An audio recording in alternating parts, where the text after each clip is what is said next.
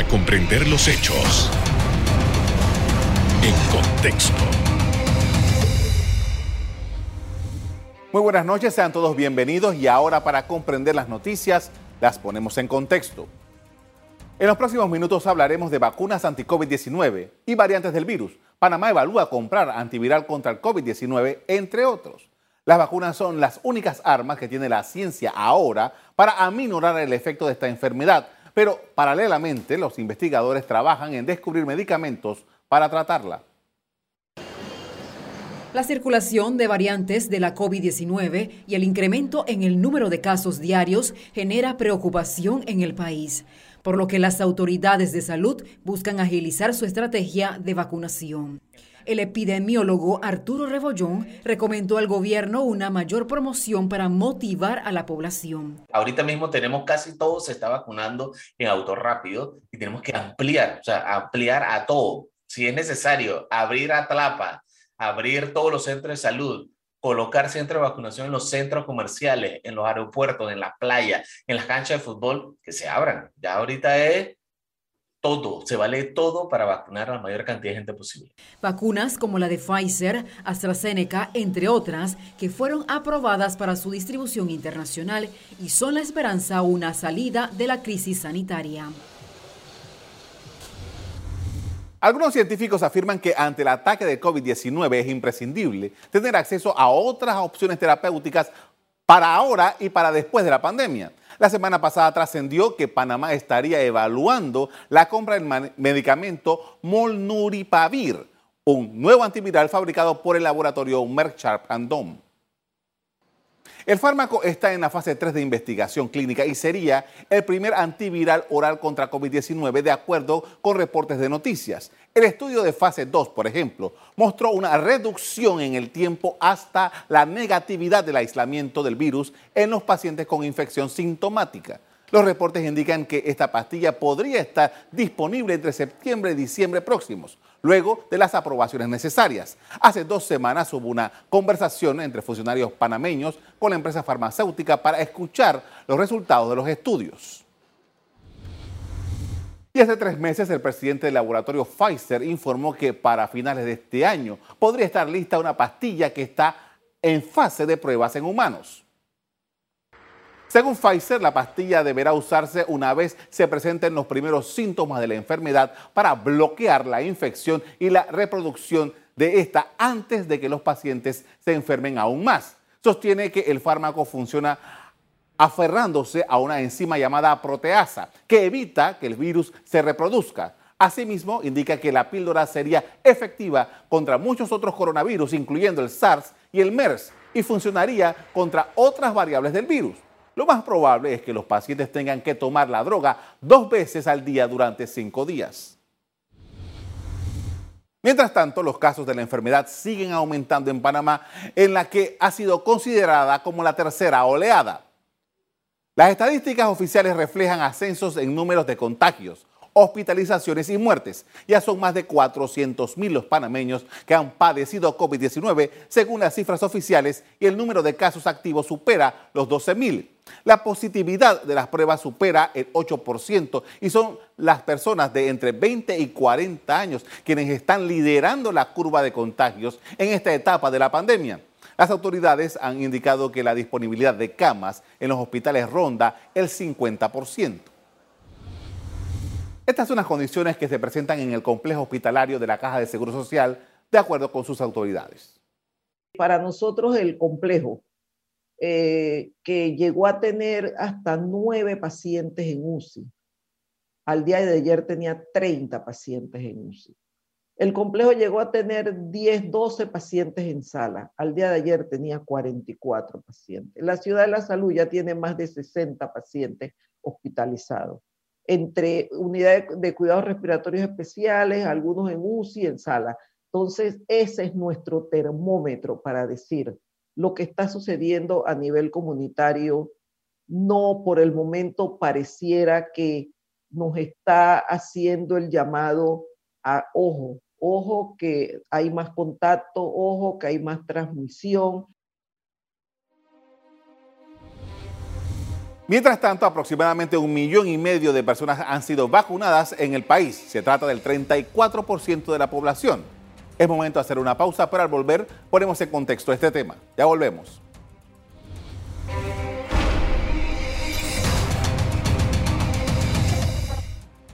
Estamos de regreso para hablar de vacunas anti-COVID-19 y variantes del virus. Panamá evalúa comprar antiviral contra el COVID-19. Entre eso es lo que vamos a hablar con Ivonne Torres, farmacóloga. Muy buenas noches.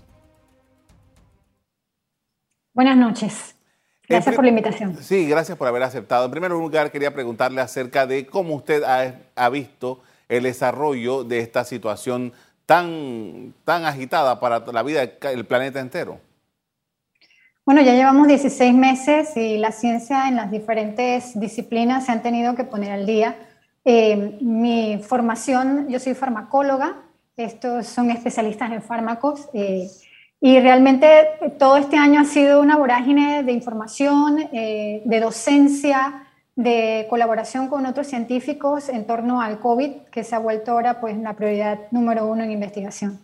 Ahora bien, ah, justamente parte de lo que hemos estado viendo hasta ahora es una serie de eh, muchas investigaciones, más bien no una serie, muchas investigaciones en diferentes países que se han estado desarrollando para primero conseguir vacunas, que es eh, lo, que, lo que más ha predominado hasta ahora, pero también para ver, pero hablemos de las vacunas. Eh, hay un conjunto de vacunas y todavía están en, fase de investigación otras. ¿Qué evaluación hace usted de lo que hemos logrado hasta el momento?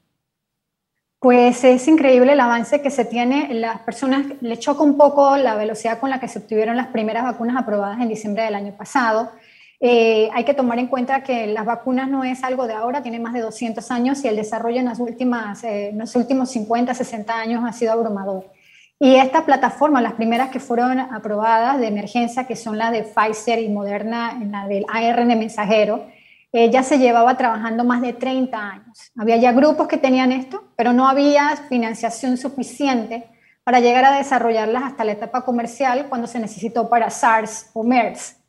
Eh, y también por la categoría o las la características del virus entonces que se limitó a un área del mundo y no se convirtió en una pandemia.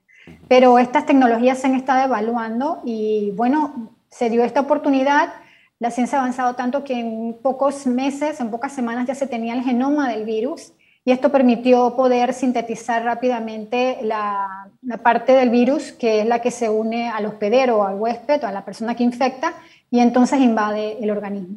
Una de las inquietudes que más yo he estado escuchando durante todo este tiempo en relación a la vacuna es que algunas personas dicen, no, Aquí no se está inmunizando porque las personas no se inmunizan porque la enfermedad le puede dar a cualquiera. Quisiera que nos explicara un poco esto porque eh, quizás en el, en, el, cerebro de todos nosotros está que tú te vacunas y no te da la enfermedad.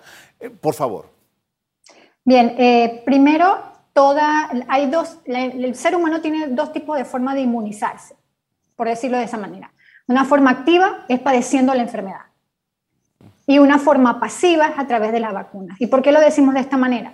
Porque en la forma activa no tienes control hasta dónde puede llegar esa infección a afectarte. Puede ir de su forma más leve, como en el 80% de los casos, o puede ir de su forma más grave hasta la muerte. Y es lo que está sucediendo en este momento.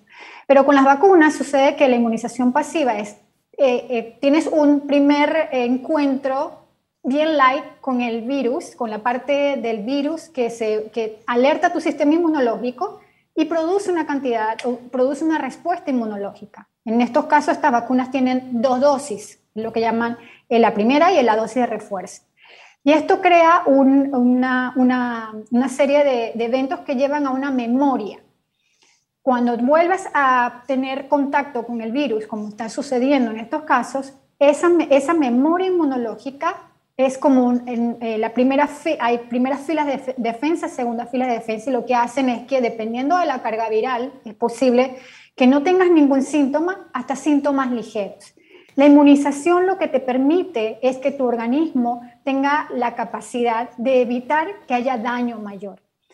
Obviamente que hay unas patologías en las que al, al inmunizarse, inocularse una vacuna, eh, sencillamente no ves eh, o no no se manifiesta la enfermedad, se, minimiza tanto que no hay siquiera señalización de ella. Y, esto también depende del virus. también depende del virus. Y eh, lo que hemos visto hasta el momento es que con el coronavirus tenemos una serie de variantes que quieras que no, van a escapar ligeramente a la, la primera línea de defensa. Y también lo otro que hay que tomar en cuenta es la efectividad que tienen estas vacunas. No es 100%, en ningún momento se ha dicho 100%. Se maneja 92, 95% y dependiendo de esto, lo que te deja un margen pequeño, pero ese margen está de que puedas tener la infección.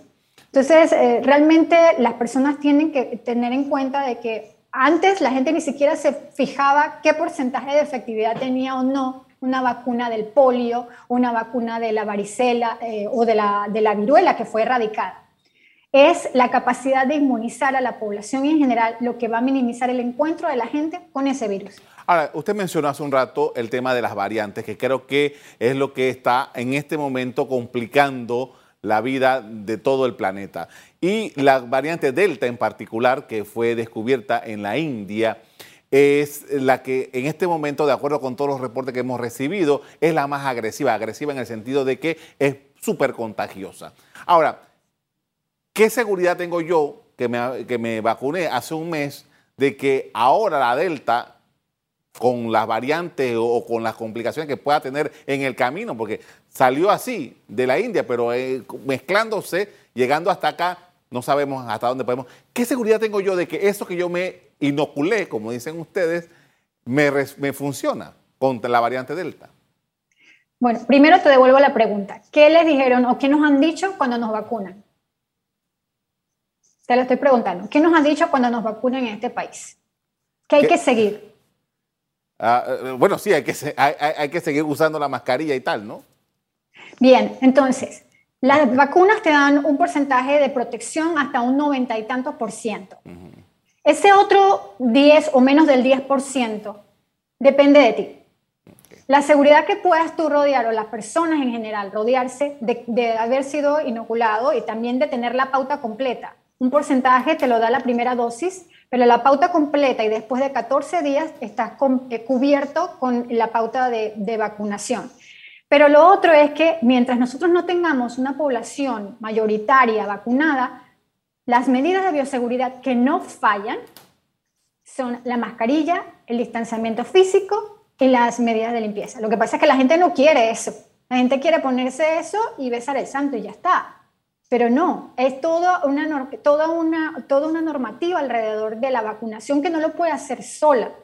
Depende de todos nosotros. Entonces, en ese, en ese contexto, como lo dice tu programa, es el problema que nosotros estamos en este en momento viviendo y lo que se advirtió en el inicio.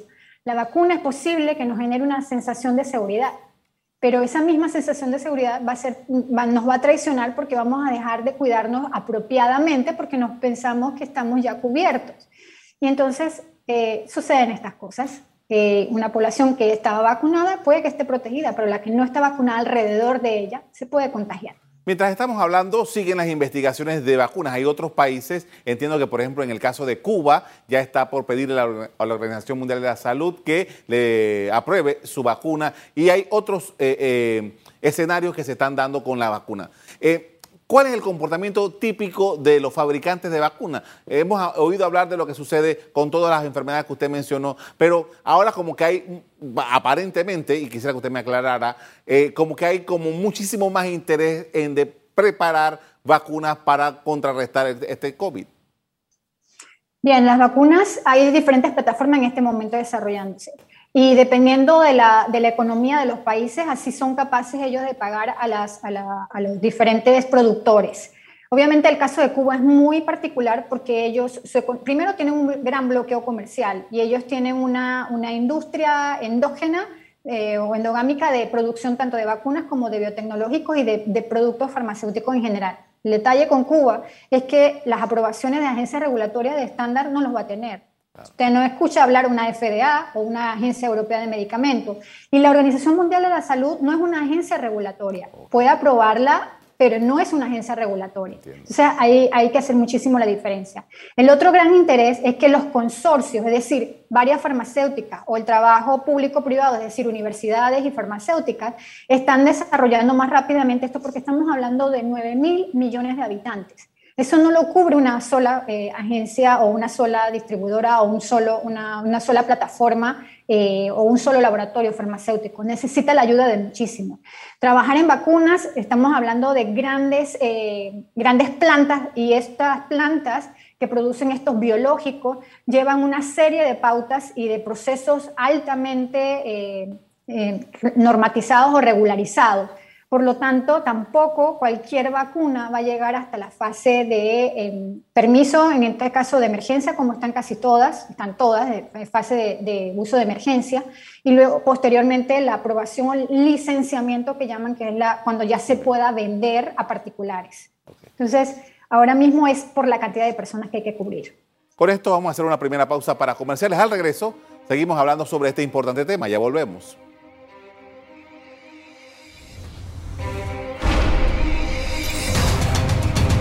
Estamos de regreso y continuamos con Ivonne Torres, farmacóloga, hablando sobre COVID-19 y las investigaciones.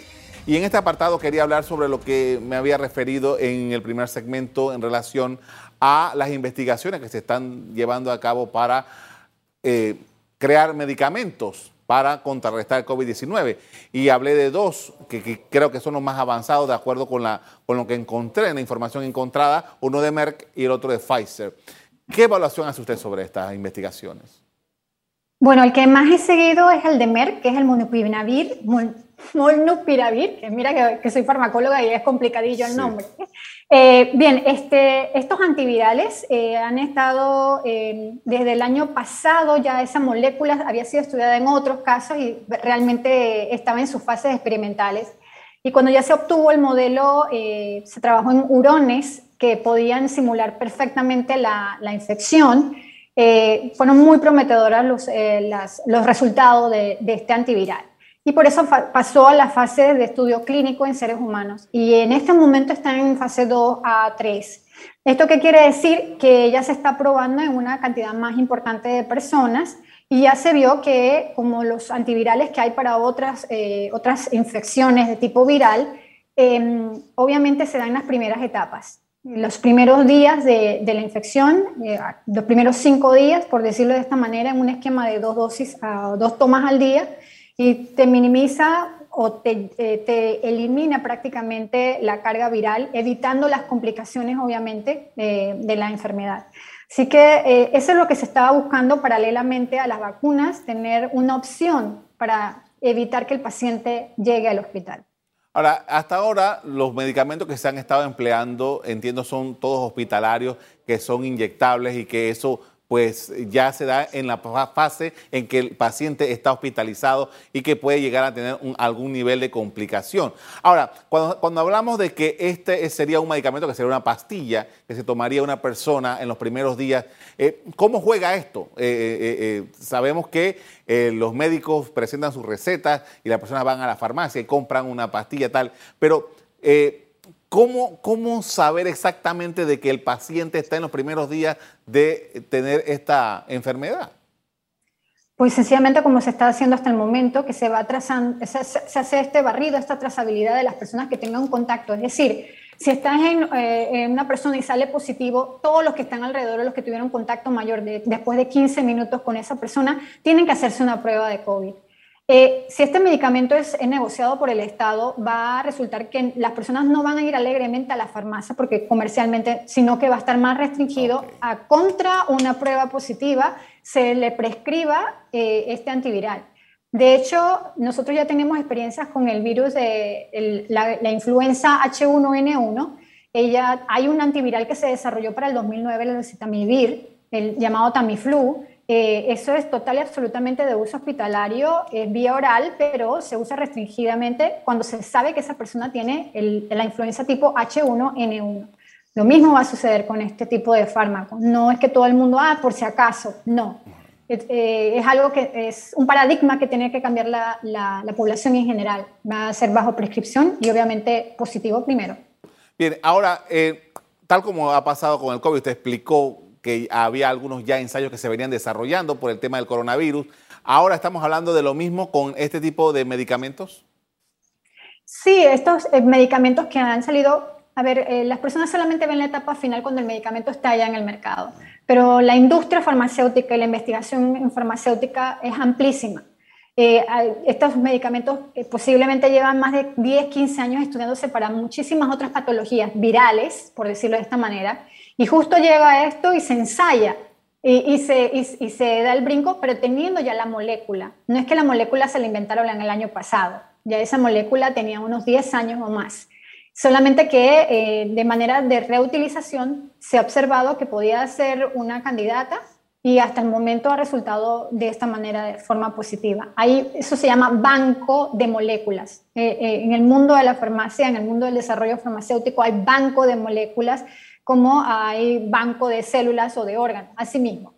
Y, ahí es donde echas mano y hacen una batería de, experimentos. Ahora, en el caso de Panamá, por ejemplo, nosotros hemos estado muy familiarizados con lo que ha estado ocurriendo en el Instituto Conmemorativo Gorgas, que ha estado estudiando todo esta, este virus y tal. Pero que en el campo de la farmacia en Panamá, con este tipo de fenómenos eh, médicos, quisiera saber si hay algún tipo de investigación, algún trabajo que se haga sobre este tipo de tópico. Bueno, cada país tiene o desarrolla las líneas de investigación muy propias de su país. Nuestro país tiene una biodiversidad increíble, así que a niveles preclínicos lo que más se desarrolla es encontrar moléculas de la naturaleza, de nuestra, de nuestra flora y fauna. O sea que hay, un grupo de, de personas que hacen eh, la farmacología básica de evaluar eh, moléculas o posibles soluciones etnobotánicas o etnofarmacológicas. Eh, pero cuando ya, y cuando estas se descubren, pues se llegan a patentar y ya las, las siguientes fases muchas veces colaboración con el extranjero. Eh, y así es toda la ciencia. La ciencia no solamente es local, sino regional y global. Y ahí, ahora mismo hay muchísima colaboración de científicos alrededor del mundo en diferentes tópicos y diferentes expertise.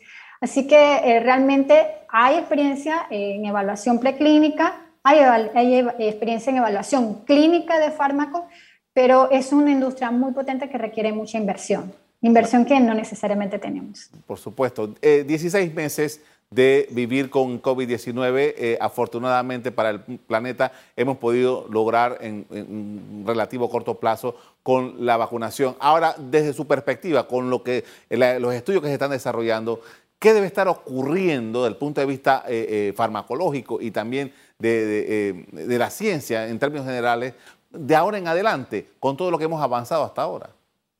Pues lo que he estado pidiendo todos los científicos, hay que agilizar cuanto antes la vacunación, porque de esa manera es que podemos nosotros ir cortando la transmisión del virus y evitando su replicación y las variantes que vayan surgiendo tal como lo comentabas, lo que surgió en, la India, en una explosión de una ola que todo el mundo vio a través de las pantallas, eh, la cantidad de personas muertas, las personas buscando oxígeno, eh, y esa ya está en 92 países o más. En este momento puede estar llegando a otro país.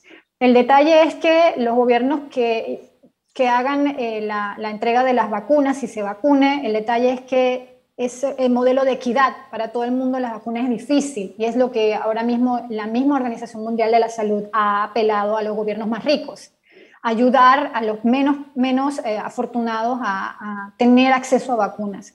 Entonces, rápidamente las vacunas sí van a venir antivirales, definitivamente, van a haber mejoras en tratamientos dentro de los hospitales. Recordemos que todavía tenemos una mortalidad de un 40% en UCI y eso se quiere buscar la minimización también lo que viene es esta gran cantidad de personas que han salido del COVID, pero que han con el COVID de largo plazo, que son secuelas que van a estar en otros puntos porque el, COVID eh, tristemente afecta corazón, cerebro, los pulmones y ah, otra serie de cosas que a la larga van a tener a una población con ciertos síntomas crónicos.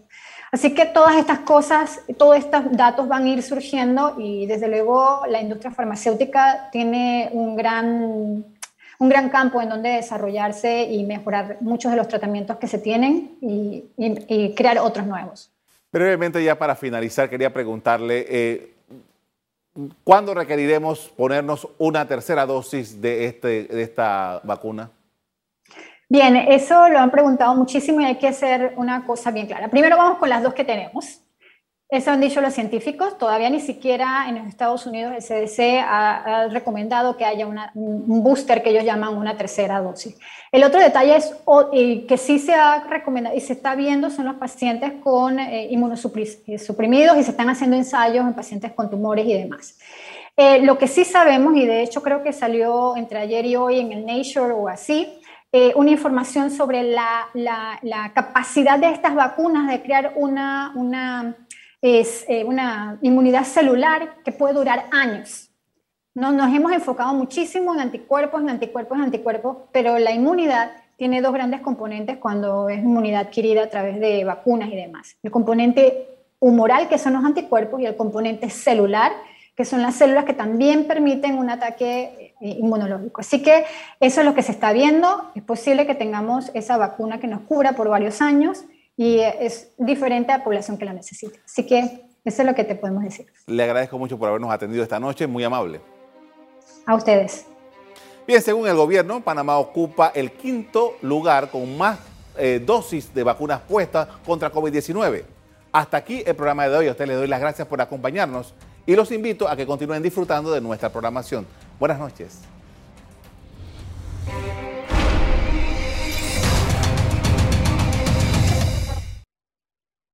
Revive este programa entrando al canal 1 de BOD de Tigo.